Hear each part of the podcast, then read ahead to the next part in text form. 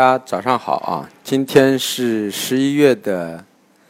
七号，星期一啊。这周我们讲农产品，今天我们先讲豆粕啊。啊，豆粕呢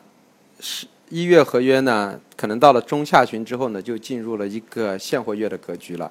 那么逐渐的就会向五月合约进行一个替换。那么在这样过程中呢，就是一月合约会在十一月的中旬之后呢，啊，就逐渐的呢，就是说，呃，就会以减仓为主，而五月合约呢，就逐渐以增仓为主。那么在这样的五月合约呢，主要是属于呢北美豆子的最后的一个啊结束啊，同时是南美的一个衔接度。那么一月合约呢，主要是以北美为主。所以呢，一月合约的涨跌主要受到美国的一个农业部的一个报告的一个产量的问题来决定的一个价格的上下移。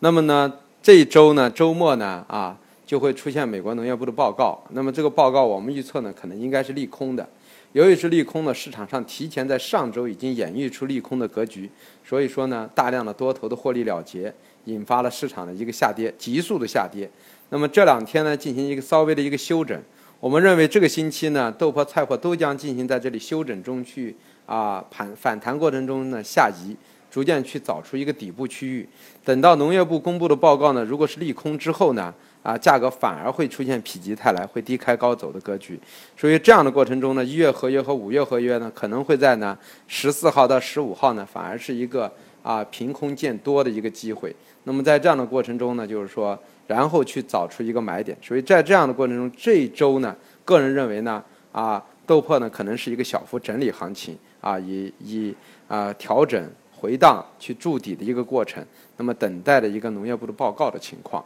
啊，所以这周呢，尽量就是说反弹短空啊为主体，然后呢，啊以找支撑位为主，那么。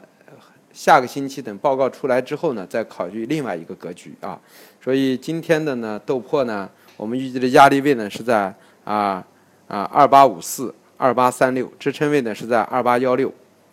是在这块区域。那么短期之内呢啊是，是因为今天的反弹是以上周的一个急速下跌的一个修正，我们认为过两天还会跌回到两千八甚至两千八以下的位置啊，这是完全存在的啊。那么谢谢各位。